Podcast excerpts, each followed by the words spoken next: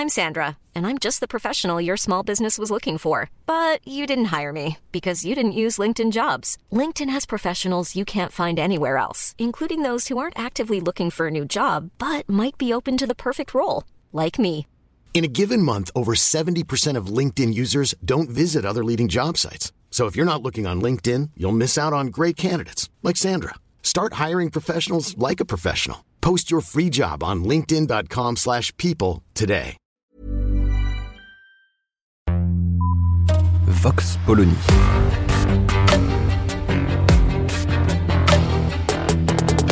L'actualité vue par la directrice du magazine Marianne, Natacha Polony.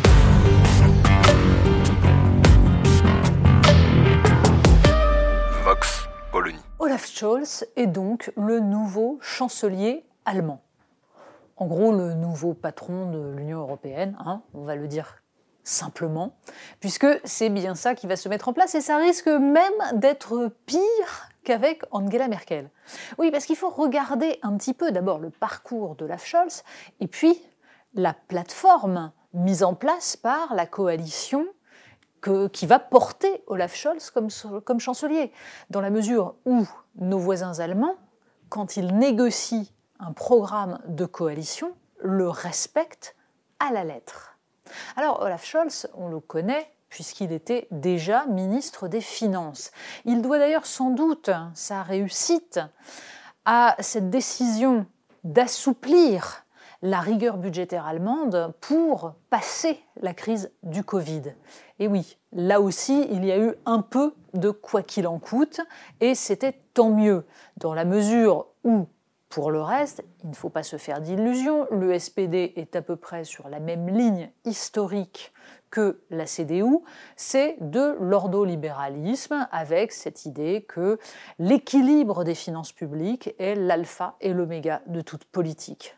D'autant plus que celui qui aura le poste clé de ministre des Finances, successeur donc d'Olaf Scholz, c'est Christian Lindner. Et ce Christian Lindner est patron des libéraux allemands, c'est-à-dire le petit parti qui s'est associé à la CDU et aux écologistes et qui, lui, est arrimé à l'idée de retrouver au plus vite la rigueur budgétaire et de ne surtout à aucun moment permettre d'aller plus loin, notamment dans la mutualisation des dettes telle qu'elle avait pu être décidée à la faveur du Covid.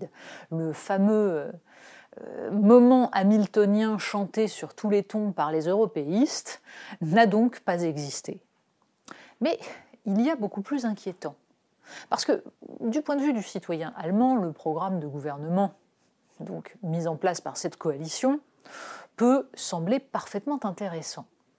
Mais du point de vue français et même européen, ben, c'est une autre paire de manches. Par exemple, il y a un discours sur l'Europe de la part de la coalition. Et on sent bien que côté français, ça va être assez compliqué malgré le fait qu'Emmanuel Macron se gargarise de son rôle de président de l'Union européenne, enfin du Conseil de l'Europe pendant six mois. Pourquoi? Parce que le programme allemand, c'est d'aller vers plus de fédéralisme.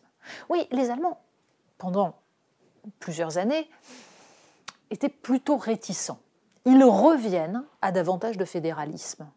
Ils reviennent à l'idée qu'il faudrait s'appuyer essentiellement sur les instances communautaires plutôt que sur l'intergouvernemental, le Conseil de l'Europe donc.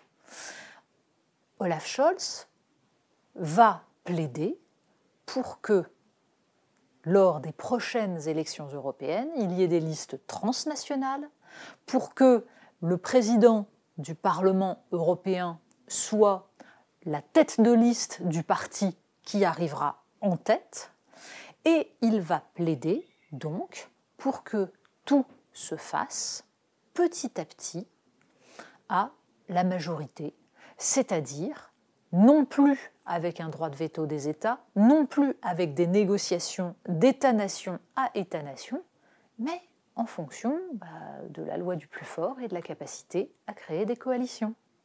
À ce jeu-là, les Allemands, qui sont plus nombreux et qui ont des pays alliés qui veulent poursuivre avec eux la même politique pourront imposer leur volonté encore plus qu'ils ne le font aujourd'hui, d'autant plus qu'il y a déjà des années que la France a totalement déserté les institutions européennes, n'y plaçant que des seconds couteaux, des gens décrédibilisés ou en passe de l'être, et la France s'est rendue incapable de peser dans ce jeu pourtant essentiel.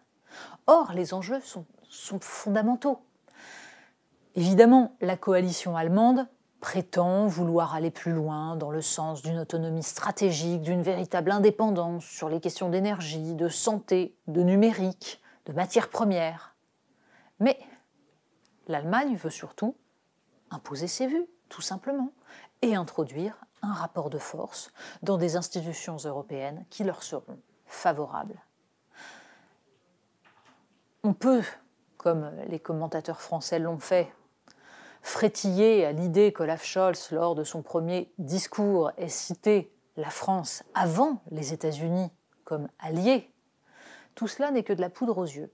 Et ce qu'on peut anticiper, c'est que toutes les victoires que remportera Emmanuel Macron sur le plan, par exemple, de la défense européenne, ne seront que des hochets qui permettront de faire oublier tout le reste.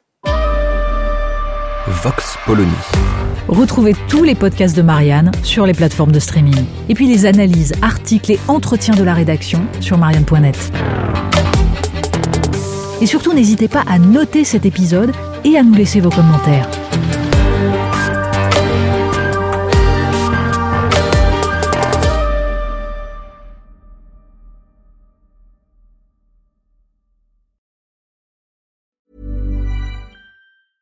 Hey, it's Paige DeSorbo from Giggly Squad. High quality fashion without the price tag. Say hello to Quince. I'm snagging high-end essentials like cozy cashmere sweaters, sleek leather jackets, fine jewelry, and so much more. With Quince being 50 to 80% less than similar brands.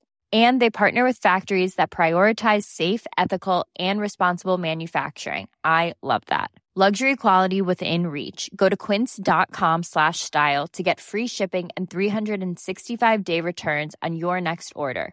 Quince.com slash style.